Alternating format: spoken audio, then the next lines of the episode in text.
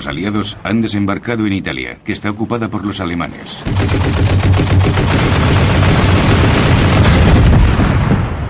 En su avance hacia el norte, donde Mussolini todavía tiene el control, los ejércitos estadounidense, británico, canadiense y francés se ven frenados por el sólido cinturón de defensa alemán por la línea Gustav en la zona de Monte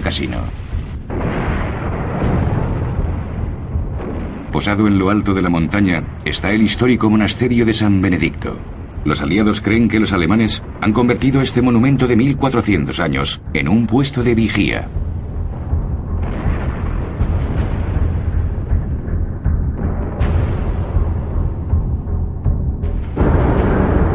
Más de 200 bombarderos aliados lanzarán más de 500 toneladas de bombas sobre el monasterio. Durante la Segunda Guerra Mundial, nada es sagrado.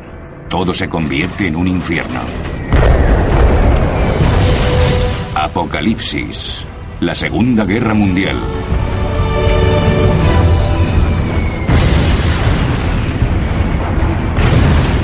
El fin de la pesadilla.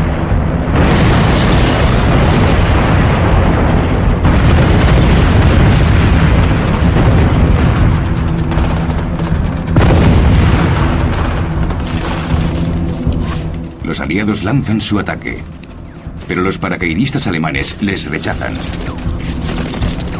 Las tropas alemanas están firmemente atrincheradas en el monasterio en ruinas. El bombardeo no ha conseguido nada.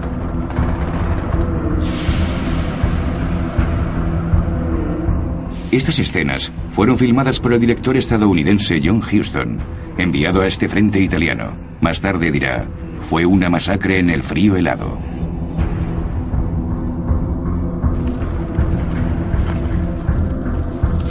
Pero Churchill había llamado a Italia el punto débil de Europa. Al entrar por el sur, a través de Italia, el objetivo de Churchill es tomar Berlín antes de que lo hagan los rusos. El ejército rojo continúa avanzando a un ritmo constante desde el este. Kiev ha sido liberado. La Wehrmacht alemana se retira de Ucrania, obedeciendo las órdenes de Hitler de destruirlo todo sistemáticamente.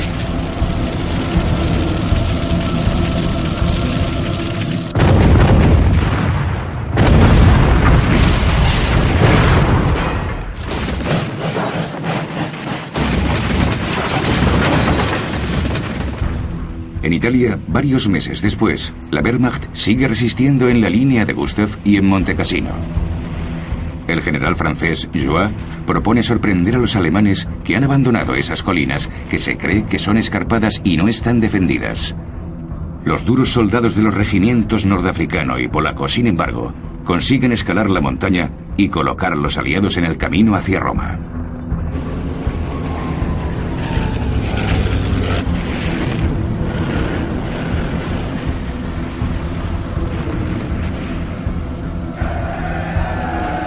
Mientras la Wehrmacht se retira, vuelve a dejar un camino de destrucción tras de sí. Pero junto con Mussolini y el resto de sus fascistas, los alemanes mantendrán el control del norte de Italia y sus industrias. Son los objetivos de ataques de los partisanos italianos y toman represalias con una violencia indiscriminada.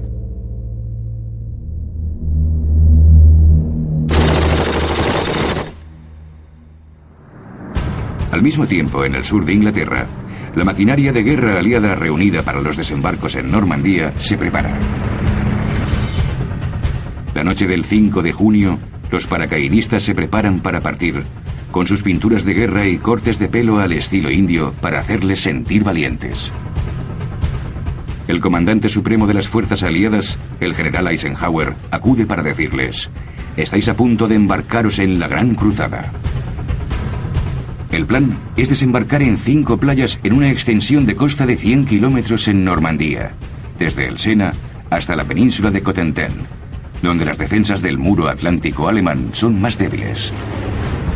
A medianoche, el 5 de junio, los planeadores británicos y los Dakotas llenos de paracaidistas británicos, estadounidenses y canadienses se deslizan en silencio por el interior de la región de Normandía. Los paracaidistas Son los primeros en pisar la Francia ocupada. Su misión es hacerse con los flancos de la zona de desembarco.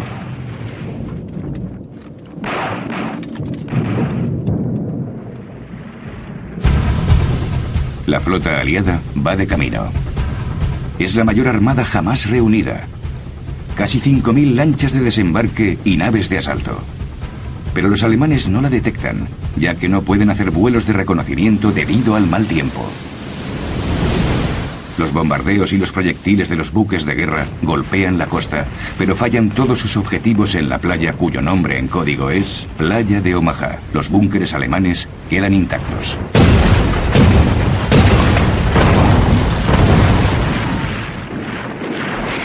6.30 am. La primera ola de asalto de las tropas estadounidenses se prepara para enfrentarse a las defensas alemanas en la playa de Omaha. Entre ellos está el escritor estadounidense Ernest Hemingway, corresponsal de guerra. Escribe, Cuando nos dirigimos hacia tierra a la grisácea luz de la mañana, en las lanchas de acero con forma de ataúd entraban grandes cantidades de agua verde, que caían sobre las cabezas cubiertas por cascos de las tropas apretadas, hombro con hombro, en la rígida, extraña, incómoda y solitaria compañía de los hombres que van a la batalla.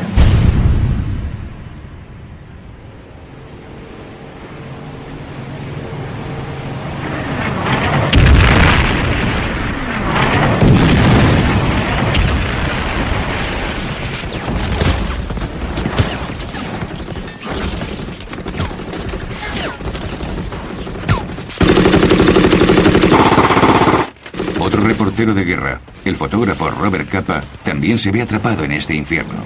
Dice, era la playa más fea del mundo. Agotados por el agua y el miedo, nos tumbamos en una estrecha cinta de arena húmeda. Más de 2.000 soldados estadounidenses perderán aquí la vida.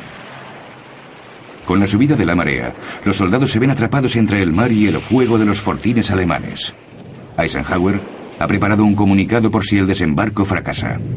En una carta manuscrita dice, mi decisión de atacar en ese lugar se basaba en las mejores informaciones disponibles. Si hay alguna culpa derivada de este intento, es únicamente mía.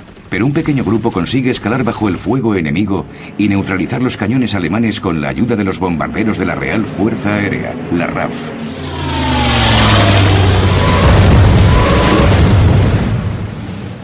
Mientras tanto, las tropas canadienses han desembarcado en la playa Juno.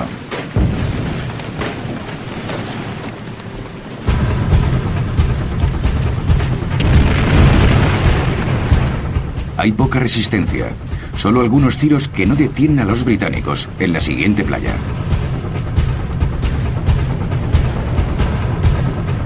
Los pocos defensores alemanes que sobreviven a los bombardeos finalmente se rinden.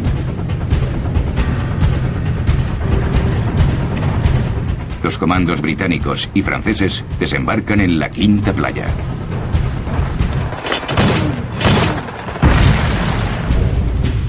Los aliados planean desembarcar a 326.000 hombres. En solo una semana, una media de 10.000 hombres, 3.200 vehículos y 15.000 toneladas de suministros llegan por mar. Para conseguirlo, se necesita un puerto. Pero los aliados deciden mantenerse alejados de los grandes puertos, que están demasiado bien defendidos, y desembarcar en las playas de Normandía.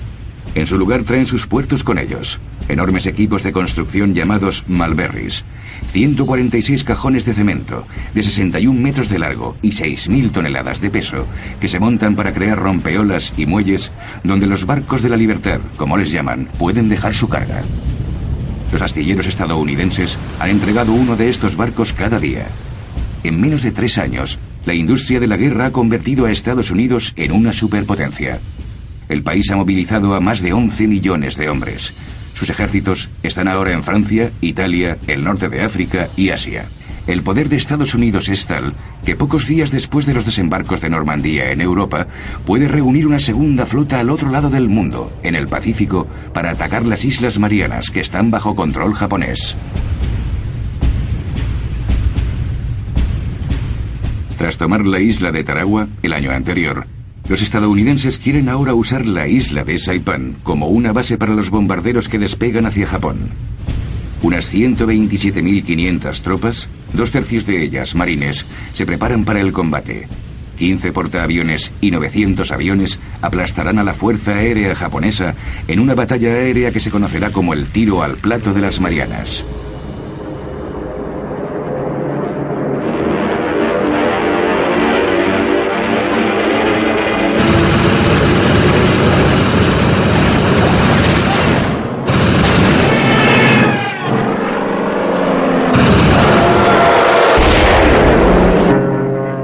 Se le asesta un golpe mortal a la Marina Imperial japonesa.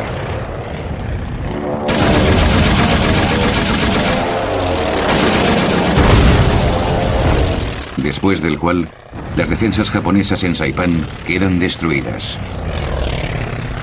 Pero cuando los marines toman tierra en esta diminuta isla, que solo tiene nueve kilómetros de ancho, empieza una de las batallas más sangrientas de la guerra.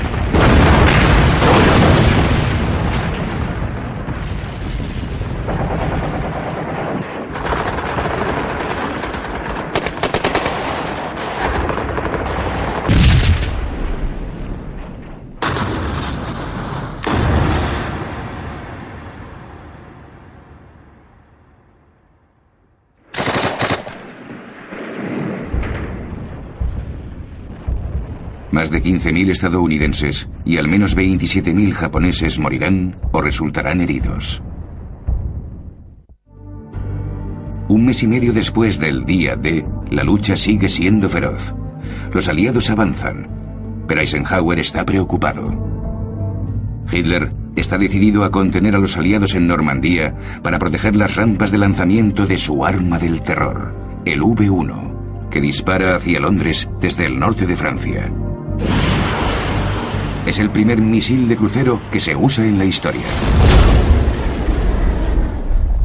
El V-1 es una bomba voladora con un motor de jet y una cabeza explosiva de una tonelada. Este avión pequeño y rápido, sin piloto, es difícil de interceptar y derribar. Los británicos les llaman bombas zumbantes, porque hacen un ruido de motocicleta que avisa a los londinenses de su llegada.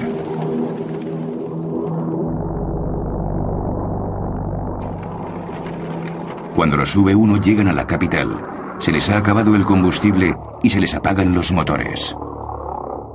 Los londinenses nunca saben dónde caerán. Casi 20.000 de estos misiles se lanzan contra Inglaterra y Europa continental y matan a 11.000 personas. Pero incluso en esas circunstancias, los británicos conservan su valor y su compostura. Aunque los V1 no han conseguido desmoralizar a los británicos, su propósito es también aumentar la moral de los alemanes. Durante años han tenido que vivir en refugios subterráneos.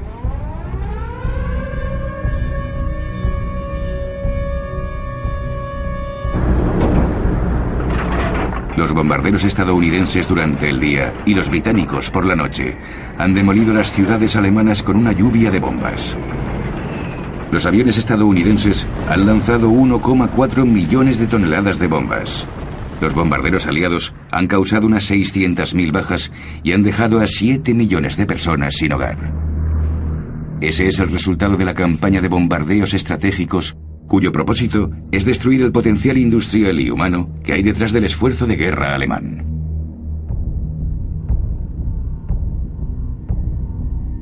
En el cuartel general del Führer, la guarida del lobo, bajo las sonrisas obligatorias, muchos de los oficiales de Hitler están profundamente preocupados, especialmente los de la vieja aristocracia militar prusiana.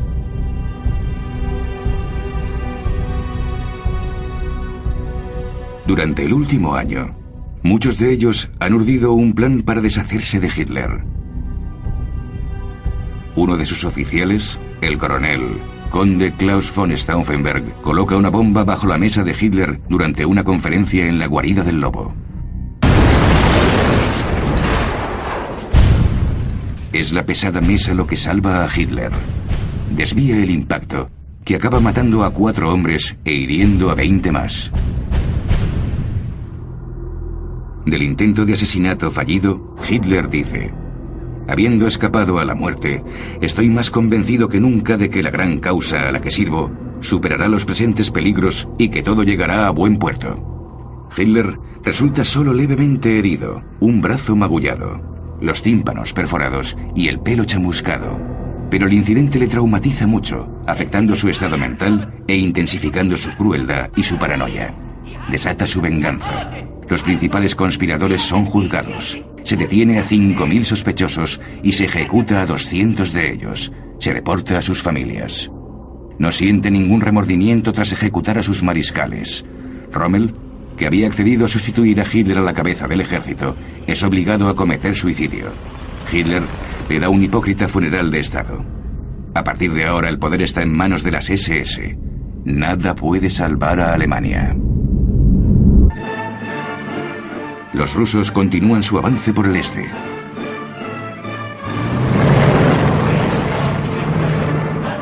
La Gran Guerra Patriótica, como la llaman, ha tomado un nuevo rumbo para ellos.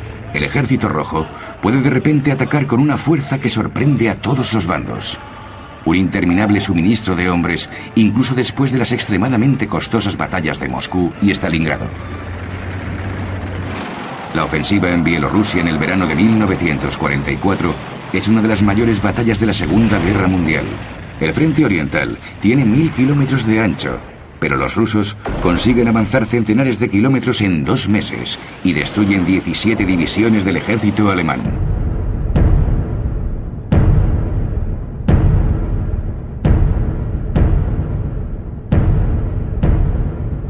La Wehrmacht se retira hacia Prusia del Este, dejando tras de sí muchos millares de bajas.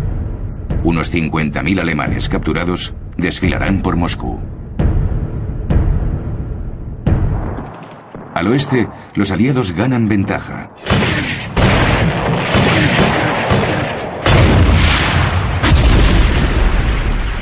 Para la Wehrmacht, la situación se deteriora.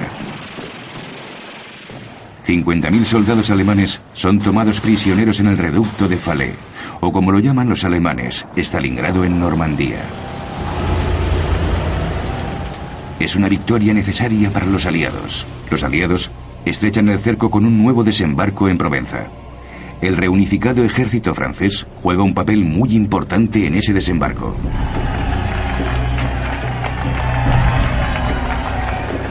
Los colonos africanos, marroquíes, argelinos, tunecinos y franceses, y los jóvenes franceses que forman parte de las fuerzas francesas libres, ayudan en la liberación de Provenza. Tardan dos semanas en liberar toda la costa hasta Marsella.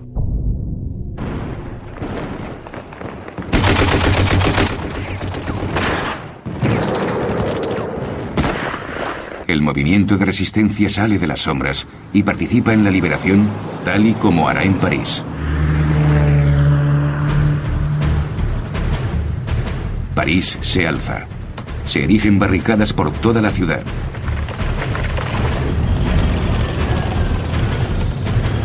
La mayor parte del ejército alemán se ha retirado hacia el este, pero 20.000 hombres siguen atrás, al mando del general von Koltitz, que ha recibido órdenes de Hitler de destruir la ciudad.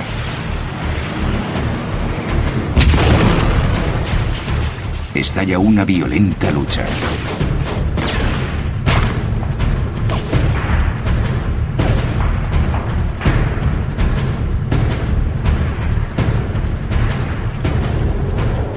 El cuarto día de la insurrección, una unidad francesa, la segunda división blindada del general Leclerc, llega a Normandía y la capital es finalmente liberada a la mañana siguiente.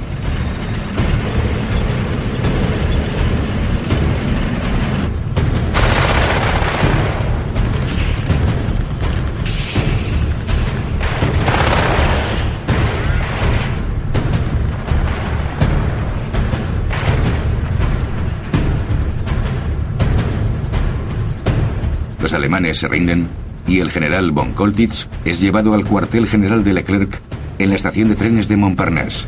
Hitler ha llamado y ha hecho su famosa pregunta. ¿Bren París? ¿Arde París?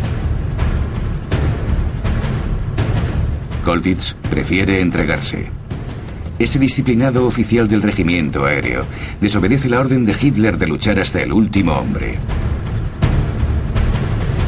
Entonces llega de Gaulle con elocuentes palabras para la historia. París ha sido ofendida. París ha sido destrozada. París ha sido torturada. Pero París ha sido liberada. Mientras Francia y Bélgica son progresivamente liberadas y el ejército rojo espera fuera de Varsovia en la otra punta del mundo, el general estadounidense MacArthur vuelve a las Filipinas. Tras escapar del sitio japonés tres años antes, MacArthur dijo, volveré. Su regreso es suntuosamente escenificado por su personal de relaciones públicas, con su legendaria pipa de Popeye incluida. Anuncia, pueblo de Filipinas, he vuelto. La hora de la redención está aquí.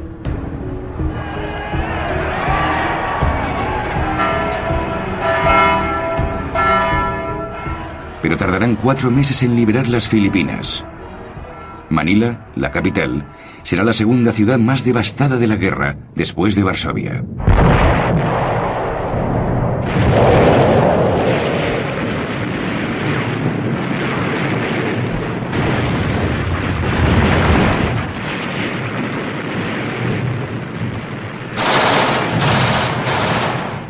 El salvajismo y la crueldad de esos combates puede explicarse por el descubrimiento de las tropas estadounidenses de las ejecuciones en masa de rehenes y los campamentos con los prisioneros estadounidenses supervivientes de 1941.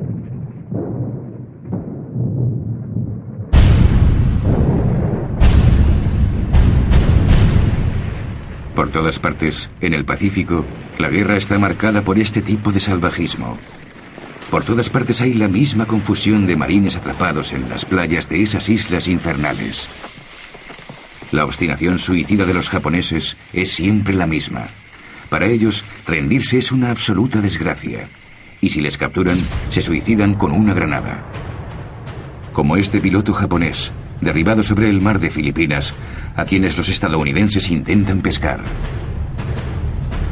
El piloto japonés retira la hebilla de una granada con los dientes. Ha muerto.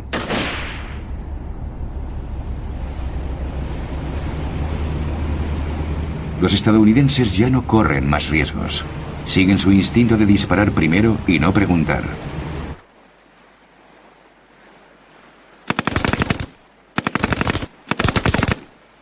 El odio del hombre se libera en la guerra. Junto con el imperialismo, la causa subyacente de la Segunda Guerra Mundial es el racismo.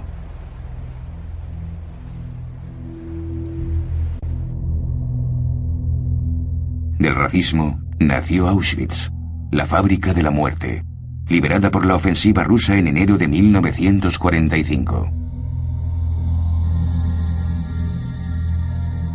El odio por los judíos, su exterminio, era, como Hitler escribió en Mein Kampf, su misión. Envió a un millón de judíos a la muerte en las cámaras de gas de Auschwitz. Seis millones murieron de hambre, o por el trato brutal recibido, o a tiros, y ardieron en los crematorios de Majdanek, Sobibor y Treblinka.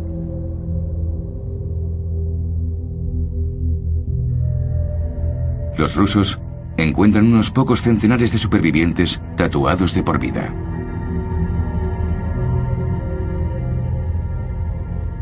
También interceptan los trenes llenos de deportados.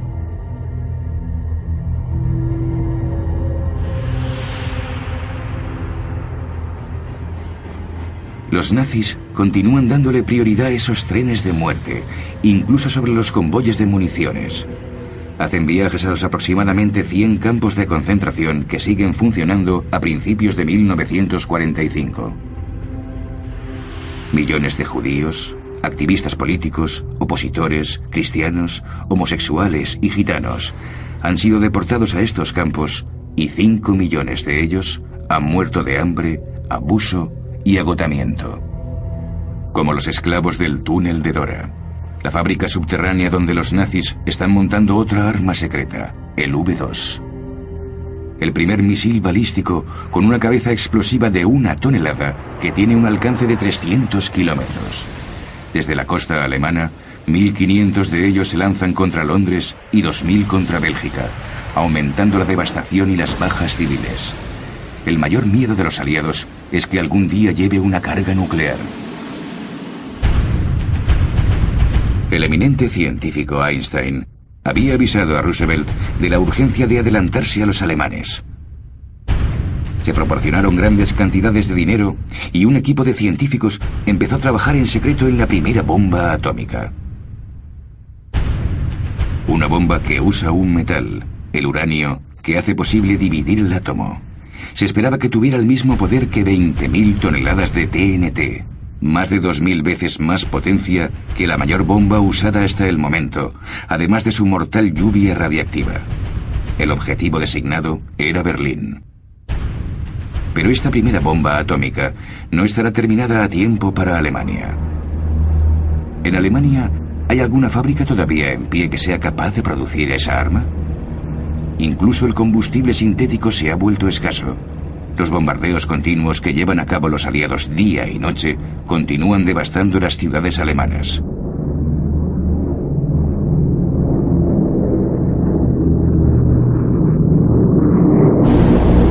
Los bombarderos aliados destruirán Dresden, un importante centro de comunicaciones para los ejércitos alemanes del frente oriental y una de las mayores ciudades industriales del Reich. Hasta entonces no había sufrido daños. Dresden, conocida como la Florencia del Elba, era una de las más bellas ciudades medievales de Europa.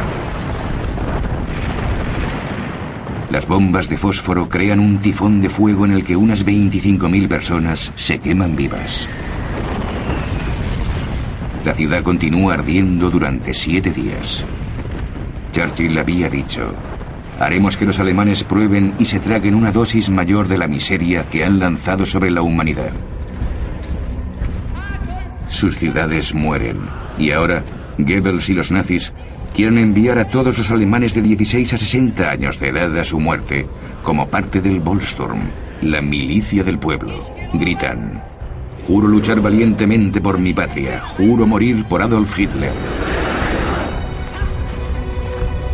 Hitler dice, no debe haber ninguna debilitación en Alemania. Sus generales, los que han sobrevivido a las enormes purgas después del intento de asesinato del 20 de julio, ya no se atreven a oponerse al Führer. Obedecen sus órdenes, que parecen absurdas, de lanzar un ataque hacia el oeste, en las Ardenas, durante el invierno habrían preferido dedicar todos sus esfuerzos a luchar contra los rusos. Hitler espera recuperar el puerto de Amberes para evitar que los aliados descarguen su equipo que les permitirá entrar en Alemania.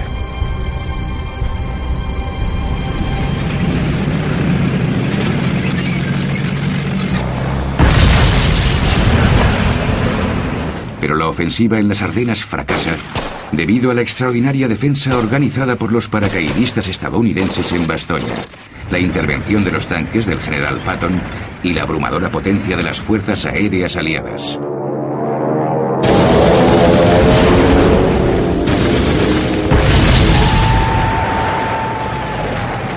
En cuanto a los rusos, al este, cruzan la frontera alemana. Millones de alemanes huyen impulsados por el pánico de las tropas soviéticas que se acercan, especialmente las mujeres alemanas que temen las violaciones masivas que se están perpetrando.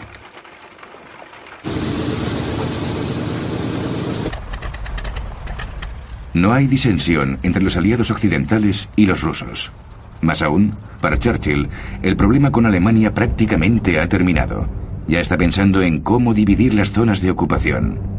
Él y Roosevelt se encuentran en Crimea para una importante conferencia con Stalin.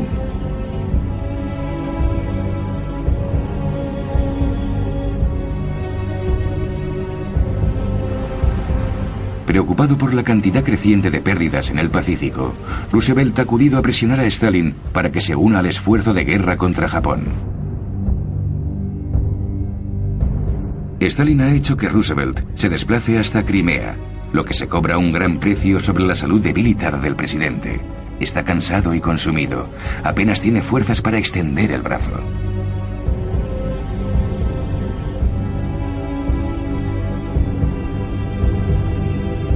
Roosevelt fuma un cigarrillo tras otro. Su estado de salud es muy frágil. Morirá pocas semanas después. Su principal prioridad es Japón, pero al mismo tiempo no tiene fuerzas para oponerse a Stalin, que libera, pero también ocupa los estados bálticos, Rumanía, Bulgaria, Hungría, Polonia, Silesia y Prusia. Y no hay manera de hacerle marchar.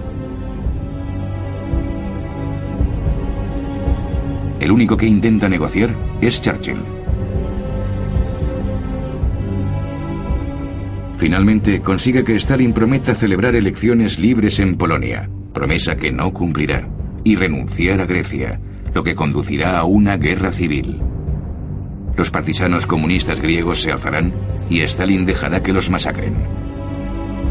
Uno de los objetivos de esta conferencia es la fundación de la Organización de las Naciones Unidas, que pronto se reunirá en San Francisco. La misión de la ONU será buscar una solución pacífica para todas las disputas y proteger los derechos humanos. Esta imagen anuncia el principio de la Guerra Fría.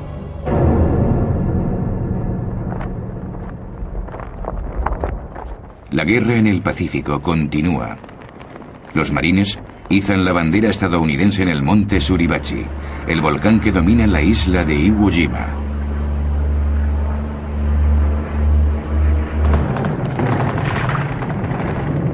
La batalla le cuesta la vida a 7.000 estadounidenses y a 20.000 japoneses.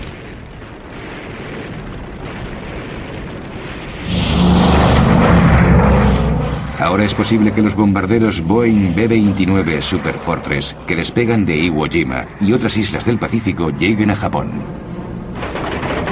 Los humanos han inventado algo incluso más cruel que el fósforo usado en Dresden, el napalm, la gasolina mezclada con gelatina incendiaria. 1.700 toneladas se lanzan sobre pequeñas casas hechas de madera y papel.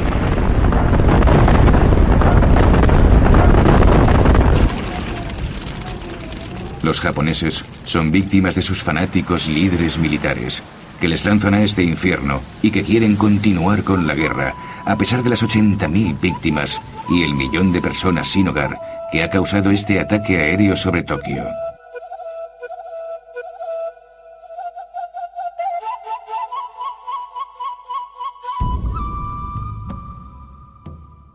Siete años antes, Hitler estaba en su chalet de los Alpes bávaros junto con su perro Blondie, a quien parecía querer más que a ningún ser humano. Predijo, la próxima guerra no acabará como la Primera Guerra Mundial. No habrá ningún 11 de noviembre. Será la victoria o la aniquilación. Quizás ese sentimiento de vértigo, ese todo o nada, es lo que impide que se case con su amante, Eva Braun. Dice, ya estoy casado con Alemania. Su Alemania está al borde del colapso. Las fuerzas soviéticas han rodeado Berlín. Pero Hitler se niega a admitir la derrota. Dice, será lo contrario de Stalingrado. Pero sus restantes soldados, abrumados por los lanzacohetes rusos, se rinden uno tras otro.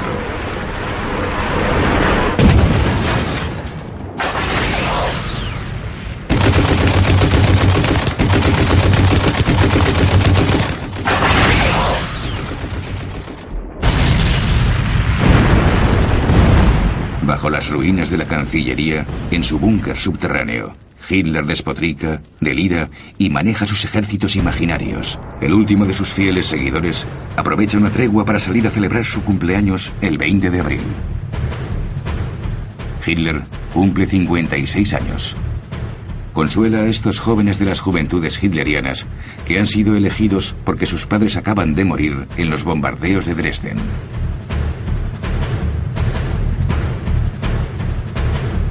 Mientras los estadounidenses avanzan hacia el oeste, capturan a millares de estos Hitlerjugend, enviados al frente para sustituir a los soldados que han muerto. Los estadounidenses apenas creen lo que ven. Estos niños soldado no tienen miedo de nada.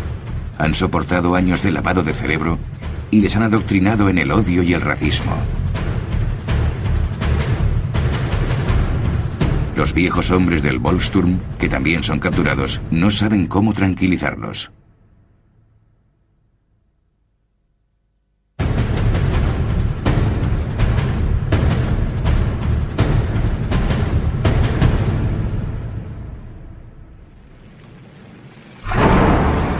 Los estadounidenses se encuentran con los rusos en el Elba, cerca del puente de Torgau. El este se encuentra con el oeste, el último acto de la alianza. El ambiente es distendido ante las cámaras.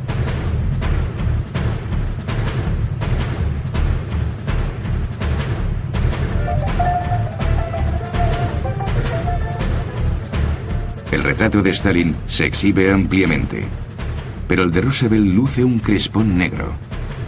Murió el 12 de abril. Uno de los generales más famosos de Estados Unidos, George S. Patton, está furioso. Cree que los estadounidenses deberían haber entrado a Berlín antes que los rusos. Patton es el hombre con las pistolas en el cinturón que condujo sus tanques a través de África, a través de Normandía y a través de las Ardenas. Le dice a Eisenhower, el noveno ejército está a 90 kilómetros de Berlín. No llegar hasta allí es un error histórico cuyas consecuencias serán muy graves. Eisenhower no dice nada. Lo único que le importa es eliminar a Hitler y a los nazis. Unos días antes, Patton le había llamado con urgencia y le había pedido que fuera testigo de los horrores del campo de concentración de Buchenwald.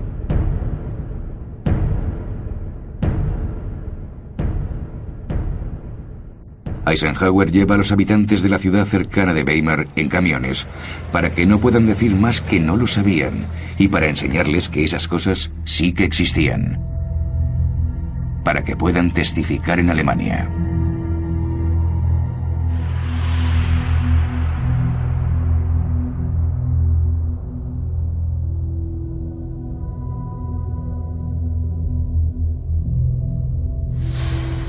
Para que digan que han visto los tatuajes recogidos de los cadáveres de los deportados. Las pantallas de lámparas hechas con piel humana. Los pisapapeles de cabezas reducidas.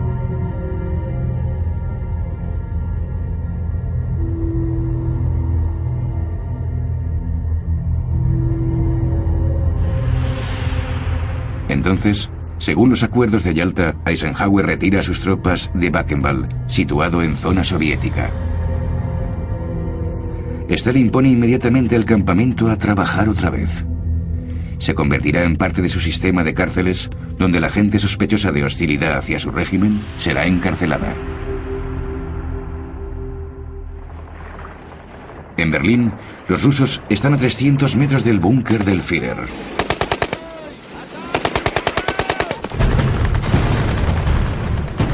Hitler asesina a su perro Blondie tras casarse con Eva Braun.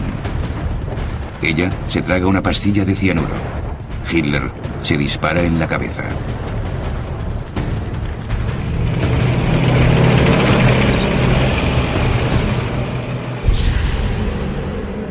Goebbels y su mujer también se suicidan y las SS intentan quemar sus cadáveres. Antes de eso, Magda Goebbels había envenenado a sus seis hijos.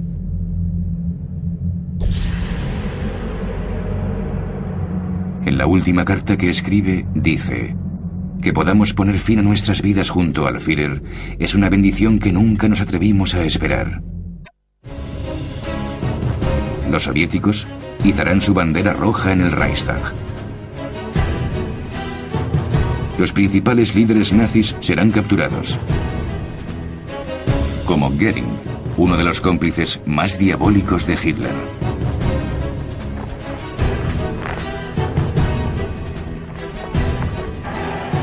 En Italia, Mussolini es ejecutado por los partisanos y su cadáver linchado por la multitud.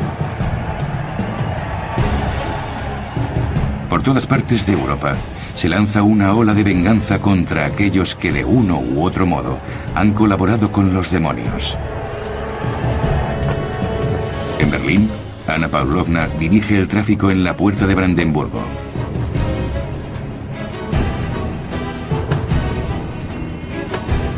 Para derrotar a la Alemania nazi, Rusia ha pagado un alto precio.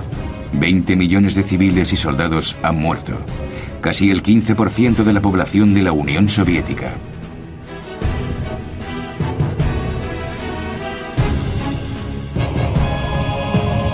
El general soviético Georgy Zhukov ha filmado las ruinas de la gran Cancillería del Reich, el símbolo de los delirios de grandeza de Hitler.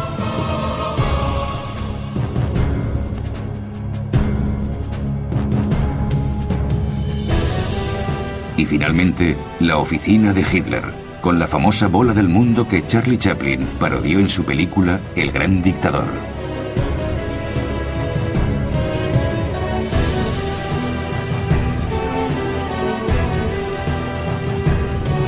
Hitler ha ordenado a las SS que quemen su cuerpo.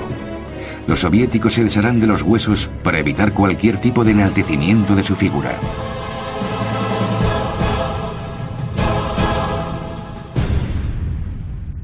Comandante de la Wehrmacht, el mariscal Keitel, firma la rendición incondicional de la Alemania nazi ante el general Zhukov, su enemigo mortal, y algunos oficiales aliados, el mariscal del aire británico, Teda, el general estadounidense, Spatz, y el general francés, Lat de Tassigny.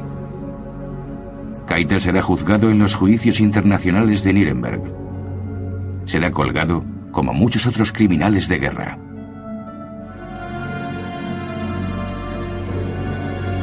Para detener a los nazis, Alemania debe ser aniquilada.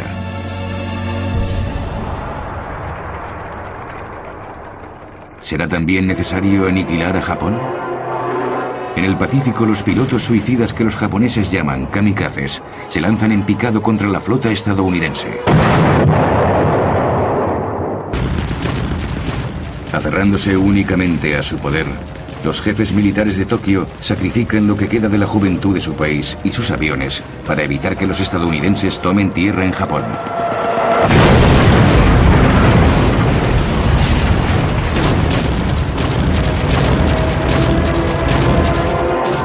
Al final, Estados Unidos decide no invadir Japón, porque cree que le costará al país un millón de vidas.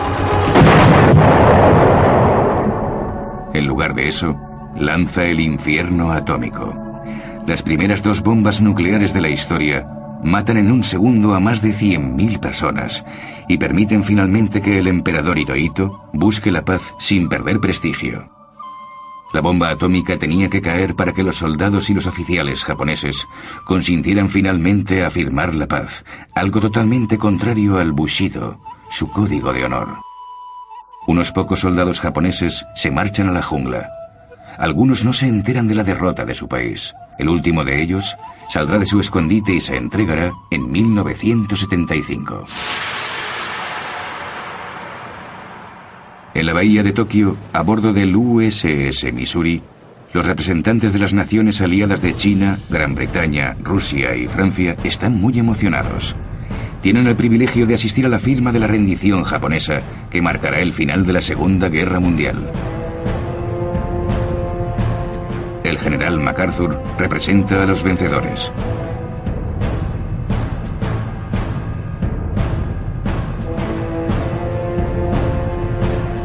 El ministro japonés de Asuntos Exteriores, con sombrero de copa, cojea porque ha perdido una pierna en un ataque con bomba en China. Será él quien firme en nombre del emperador, con quien se reunió el día anterior. Le dijo, debemos convertir este día de pena en el nacimiento de un nuevo Japón. De ese modo, podremos asistir a la ceremonia con la cabeza alta.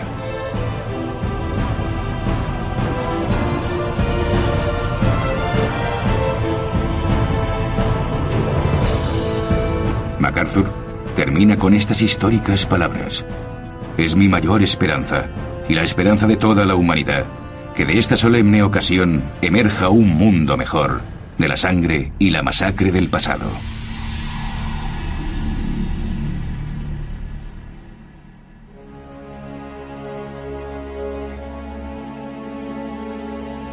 Esta guerra se cobró las vidas de unos 50 millones de personas la mayor parte de ellos civiles inocentes, en un estallido de pura violencia.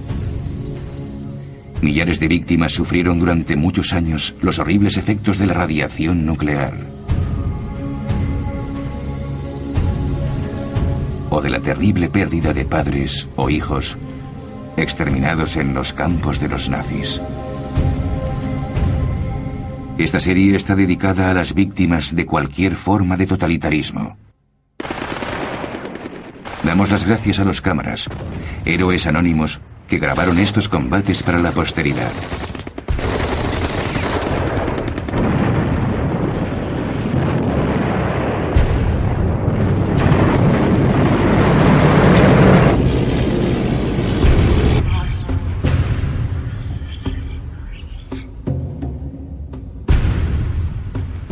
Todos aquellos que filmaron la guerra, en toda su atrocidad y su familiaridad. Nos presentaron a Rose, que el último día del apocalipsis escribió fin en una bomba. Apocalipsis. La Segunda Guerra Mundial.